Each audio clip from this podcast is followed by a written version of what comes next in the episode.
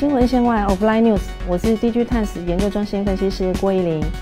大家好，今天就来跟大家聊一聊苹果 VR 装置即将于年底量产问世。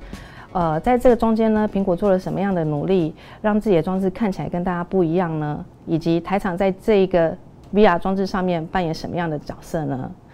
首先呢，我们先看到要。跟大家有不一样的 VR 装置，主要是体现在两点上面，一个就是透镜的部分，一个就是呃画面的部分。那透镜的部分呢，它可以让整个 VR 装置的镜筒长度呢变小。那首先呢，我们可以看到这个现在现有的这个菲涅尔透镜呢，以及与传统的这个透镜比较呢，它就已经可以减少这个透镜的体积跟重量，甚至呢也可以缩小小焦距，让这个光路比较短。那达到这个减短镜头的镜筒的长度的一个目需求哦。可是呢，接下来这个多层透镜呢，它就可以更大幅度的缩小这个光路哦。把光路折叠之后呢，镜头的长度呢也可以大幅缩小哦。那我们比较一下这两者的差异哦。大家可以看到，如果你是只用传统菲涅尔透镜呢，它就是只有呃大概十公分。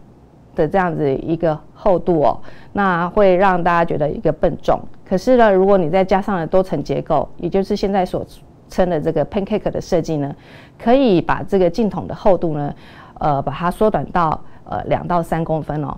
所以呢，苹果这一次它采用的一个方式呢，是这个菲涅尔透镜再加上多层结构的一个方式。那这样子的方式呢，可能可以让这个镜头。镜筒的厚度呢，再低于三公分以下哦。如果是这样的话，这个轻薄化呢，其实就已经达成了，就已经跟市面上的一个呃主流的 VR 显示的头盔是有很大的一个不一样哦。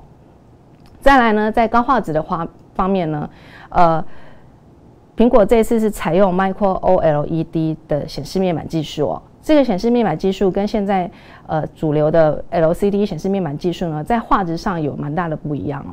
现在的 LCD 的显示面板技术大概是 4K 左右，已经是算很高的了。可是你如果是采用呃 Micro OLED 的一个高画质的展现呢，可以到 8K 是轻而易举的。不过呢，这个 Micro OLED 呢，它在技术上面是比较困难的。前置前前置层呢是采用比较精密的细细基板的一个技术哦，那后面呢增度的一个精确度也是也是相当不容易的哦，所以呢这一次呢 Micro OLED 的这个含金量其实也是相当高哦，所以整个来看呢，苹果这一次在这个 VR 装置上面的亮点了，主要就是靠着这个菲涅尔多层透镜呢，以及 Micro OLED 来体现它的不一样的地方哦。那接下来呢，我们就看看台厂在这一次。的 VR 装置上面扮演哪些角色呢？首先呢，我们先看到这个透镜的部分哦。透镜的部分主要就是这个玉晶光呢跟阳明光做这个菲涅尔透镜的一个供应哦。那这个透镜呢是塑胶的，总共有三片。我们认为呢，呃，可能有两片会是在玉晶光，一片是在阳明光做。那接下来呢，就看到我们刚刚提到的这个 Micro OLED 的部分。前面这个驱动电路的基板代工呢是找台积电。这个部分呢，也绝对绝对是呃苹果跟台积电合作的一个强项哦。那后段的制程呢，则是由苹果在台湾的工厂自己做。那接下来呢，看一下镜头的部分。镜头的部分就是交给大家所知的呃大力光。那贴合就是刚刚提到的三片塑胶镜呃透镜的贴合会交给叶城。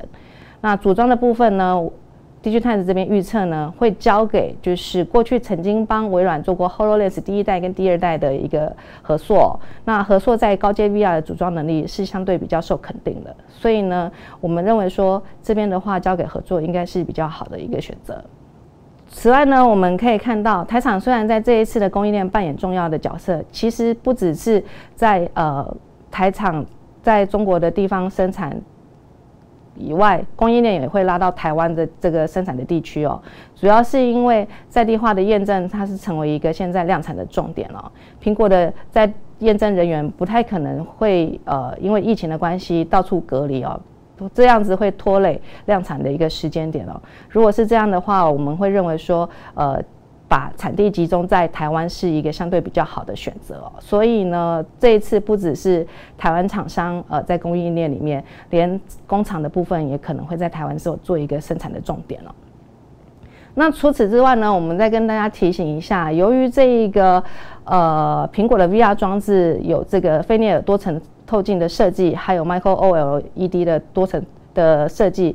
那这个部分呢是相对比较高高技术的，所以呢价格上面也会比较昂贵。再加上组装或者是生产都在台湾，大家可想而知，整机的成本其实是相对会拉得比较高的。因此呢，我们认为出出货的这个量呢，可能会是落在百 K 等呃百 K 等级的，也就是数十万台左右。那这个对于供应链来讲，暂时还不会是一个获利的来源哦。